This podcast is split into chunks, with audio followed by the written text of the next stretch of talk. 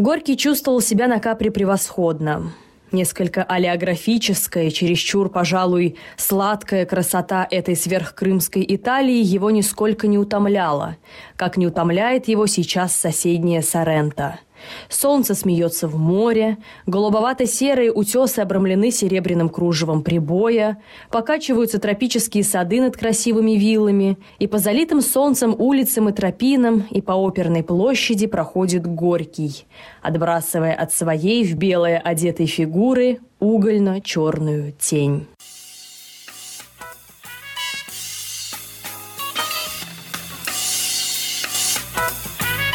Привет, друзья! На связи Наталья Менкина, и вы слушаете подкаст «Анна Калуф». Здесь я рассказываю маленькие истории, которые стали частью большой литературы. Каждый эпизод – история о людях, эпохе и событиях. Все, что произошло когда-то в жизни писателей, нашло отражение в русской литературе, а мы, читатели, стали большой ее частью.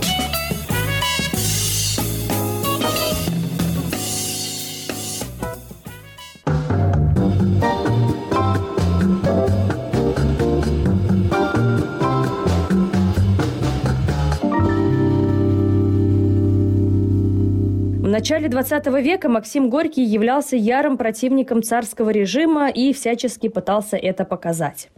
Особенно ему удалось э, в 1905 году, когда началась первая русская революция. Тогда писателя задержали, арестовали за революционную прокламацию, которая активно тогда распространялась среди населения, и уже весь следующий месяц он провел в Петропавловской крепости. Под давлением общества писателя вскоре освободили, но в течение года он так или иначе оказывался под угрозой ареста. К тому времени Горький уже был известен как писатель и драматург. Одно время он сотрудничал с Московским художественным театром, где поставили его пьесу «На дне». Тогда постановка вызвала шквал восторга и критики. Для кого-то открылась страшная правда, кто-то принимал «На дне» за фантазию, а кто-то за провокацию – тем не менее, проблемы были тогда и у самого Горького, и у артистов МХТ. В конце все того же 1905 года Горький вновь обратил на себя внимание правоохранительных органов и в начале 1906 принял решение уехать из страны. Писатель отправился в Соединенные Штаты, чтобы собирать средства для социал-демократической партии. Он посетил несколько городов, а сопровождала его Мария Андреева, актриса ранее упомянутого театра. Она не была его женой. Законной супругой являлась Екатерина Павловна Пешкова, которая к тому времени уже воспитывала их сына Максима. Про взаимоотношения супругов сейчас говорить не будем. Скажу об Андреевой. Она была знаменитой артисткой, к тому же невероятно обаятельной. Говорят, что для нее меценат и один из богатейших людей страны, тогда Сава Морозов, построил здание МХТ, которое и по сей день стоит в Камергерском переулке Москвы. В Америку пара отправилась только весной. Для этого им предстояло проехать Финляндию, Швецию, Германию, Швейцарию и Францию. Практически в каждой стране были выступления Горького с призывами помочь свергнуть царя. Желательно финансово. Только в начале апреля они поднялись на борт океанского лайнера «Фридрих Вильгельм Великий», где и провели шесть дней в комфортабельном номере с отдельной ванной комнатой, большим письменным столом и отдельной гостиной. Действительно, что еще нужно коммунисту? В общем, приехали российские граждане в Америку, где сначала их встретили с распростертыми объятиями. Горького ждала восторженная толпа сторонников социализма. Он участвовал в нескольких митингах в Нью-Йорке, Бостоне и Филадельфии. Э, к нему ежедневно выстраивалась очередь из журналистов, которые хотели взять интервью. Там же, кстати, Горький познакомился с Марком Твеном. Короче, катался пролетариат как сыр в масле, пока кто-то не слил информацию, что писатель приехал в США не со своей женой, а с другой женщиной. Казалось бы, катастрофы в этом нет. Но владельцы отелей оказались строгих пуританских взглядов и выселяли парочку, не успев она заехать. Горького и Андрееву приютили у себя состоятельные супруги Мартин, которых не особо волновал статус пары – они поселились на Стейтен-Айленд, где Горький писал памфлеты о буржуазной жизни Франции и Америки, а также начал роман «Мать», который вскоре стал считаться первым произведением социалистического реализма.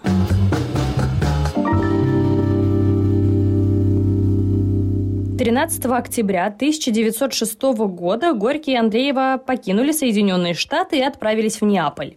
Там писателя уже все хорошо знали, и более того, его произведения изучали в Римском университете.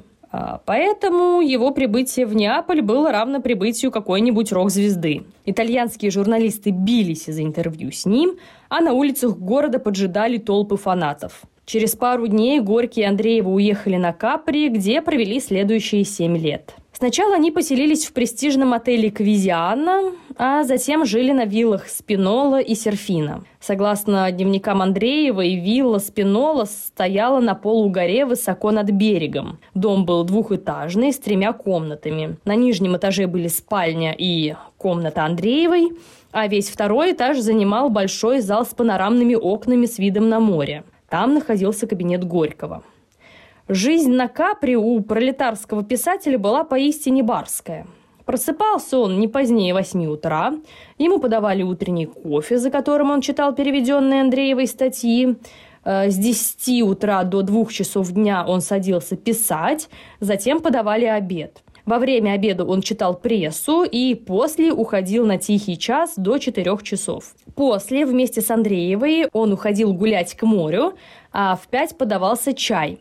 После чего Горький снова уходил работать к себе в кабинет. В 7 часов начинался ужин и принимали гостей до 11 вечера. После чего Горький снова поднимался к себе в кабинет. Остановимся поподробнее на гостях. Кто только не приезжал к Горькому и Андреевой. Летом у них был весь свет интеллигенции – Леонид Андреев, Иван Бунин, Федор Шаляпин, переводчик «Капитала» на русский язык Герман Лопатин и даже два раза приезжал Владимир Ленин. Ну и еще очень много знакомых и незнакомых людей. Со всеми Горький обсуждал будущее России, революционное настроение, кроме разве что Бунина. Иван Алексеевич не отрицал своего дворянского происхождения и даже гордился им. А Горький был ярый коммунист. Но что-то все-таки связывало этих двух писателей – Немного забегу вперед и скажу, что в 1917 году, когда уже произошла революция, Бунин и Горький решили просто перестать общаться. Они разошлись на мирной ноте, понимая, что никто из них не откажется от своих личных убеждений, и в дальнейшем они не говорили друг о друге ничего плохого. Даже когда их столкнули лбами в Нобелевском комитете, поставив э, в один список кандидатов на премию по литературе – но не будем о грустном. Мария Андреева, расскажу о ней. Она выполняла на вилле роль жены, хозяйки дома и секретаря. Она перепечатывала рукописи Горького, разбирала почту, переводила статьи европейских газет и была переводчиком в беседе писателя с иностранными гостями.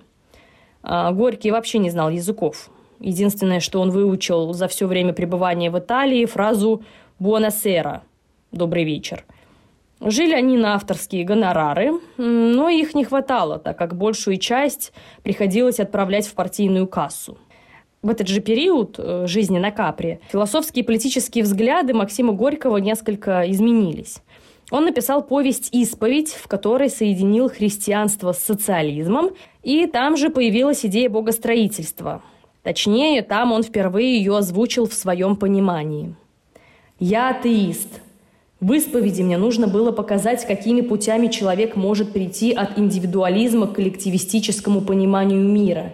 Герой исповеди понимает под богостроительством устроение народного бытия в духе коллективистическом, в духе единения всех по пути к единой цели – освобождению человека от рабства, внутреннего и внешнего.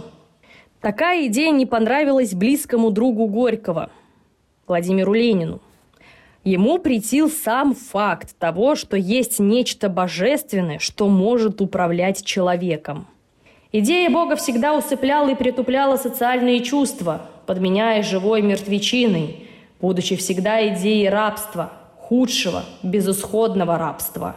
Никогда идея Бога не связывала личность с обществом, а всегда связывала угнетенные классы верой в божественность угнетателей – После этого отношения между Горьким и Лениным стали довольно натянутыми. Писателю оказались ближе взгляды Анатолия Луначарского и Александра Богданова, которые тоже стремились построить Бога из мощи коллектива. Помимо исповеди Горький написал на капре пьесу «Последние», повесть «Жизнь ненужного человека», Акуров, «Жизнь Матвея Кожемякина», «Детство», а также цикл рассказов «Сказки об Италии». В конце 1913 года по случаю 300-летия дома Романовых была объявлена всеобщая амнистия которая касалась также политических литераторов, кем, собственно, являлся Максим Горький. 31 декабря 1913 года писатель вернулся в Россию.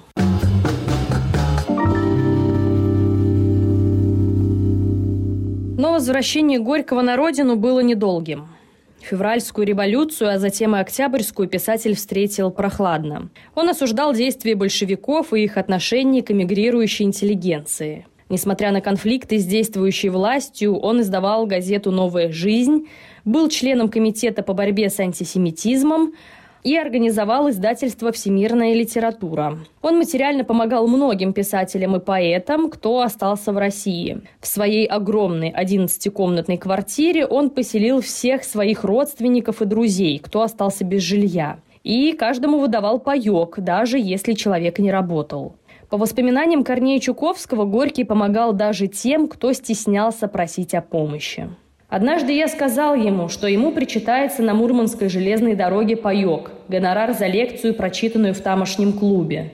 Он спросил, нельзя ли, чтобы этот паек получила вместо него одна переводчица, очень тогда голодавшая. Как же ее записать? Запишите. Моя родная сестра. Таких жен и сестер у него в ту пору было множество. Какая у Горького большая семья? Жаловался один продовольственник, к которому Горький всегда обращался с записками о хлебе, крупе, селедках для писательской братьи. И нужно прямо сказать, что если мы пережили те бесхлебные тифозные годы, этим мы в значительной мере обязаны нашему родству с Максимом Горьким, для которого все мы, большие и маленькие, стали тогда как родная семья. В 1921 году Горький хлопотал насчет Александра Блока. У поэта развелась астма – Появились психические расстройства, началась цинга. К лету того же года он уже лежал. Тогда Максим Горький, а также Лев Каменев и Анатолий Луначарский после долгих заседаний получили разрешение для Блока на выезд в Финляндию на лечение. Но за это время состояние поэта ухудшилось и появилась необходимость в сопровождении. Пришлось добывать разрешение на выезд для жены Блока, Любови Дмитриевны. Его тоже дали, но оказалось слишком поздно. О разрешении Горький узнал 6 августа. На следующий день Александр Блок умер. А еще через три недели писатель узнал о расстреле Николая Гумилева. Оба поэта работали с Горьким во всемирной литературе, и с каждым он имел хорошие приятельские отношения. Тогда же у Горького появились сомнения насчет жизни в Советском Союзе. Его отношения с Лениным были к тому времени нестабильны. Они то ссорились, то снова общались. Остальная же партия большевиков видела в Горьком представителя капризной интеллигенции, которая сама не определилась, что хочет. Э, вот тут не могу точно сказать, что же там такого в действительности произошло, потому что разные источники дают разную информацию, но якобы вождь мирового пролетариата намекнул другу, что ему по-хорошему надо бы свалить, а то и за ним в один момент могут прийти тому же многие отмечали в Горьком болезненную худобу и нервное истощение. 16 октября 1921 года Максим Горький вновь покинул Россию.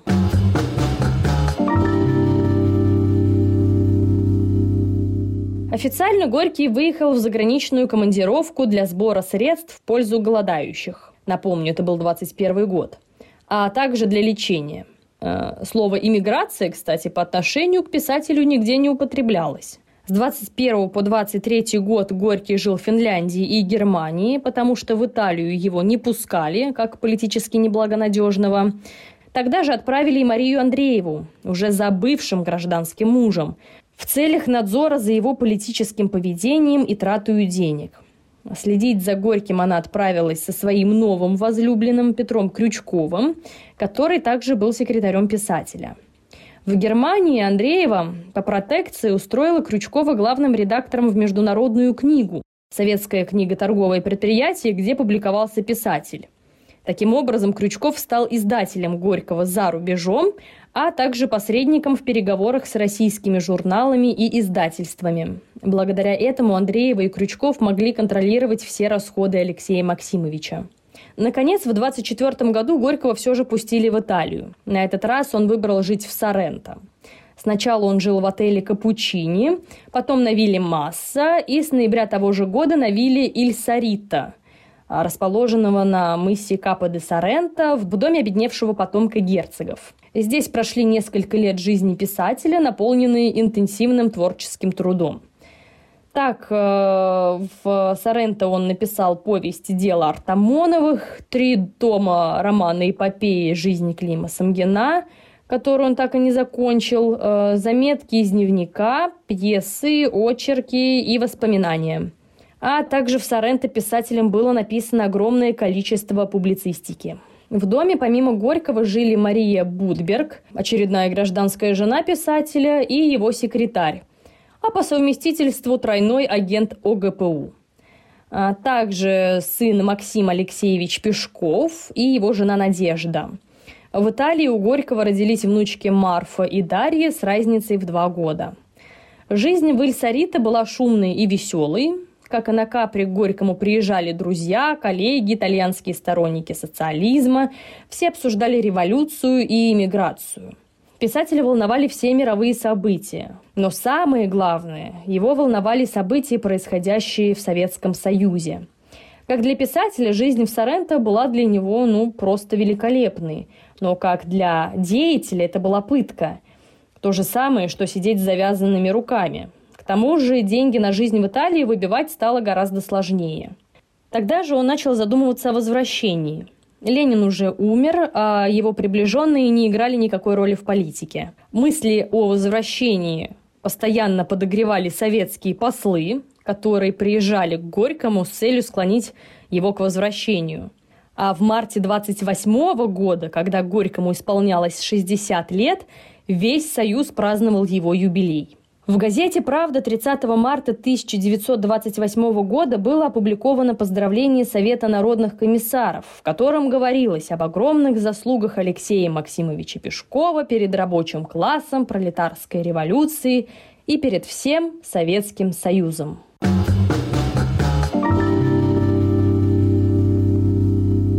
Двадцать седьмого мая 1928 года на станции Негорелый остановился поезд из Берлина – Толпа людей кричит, бросает цветы, машет руками. И так на каждой станции до Москвы. Спустя семь лет после отъезда Максим Горький приехал в СССР.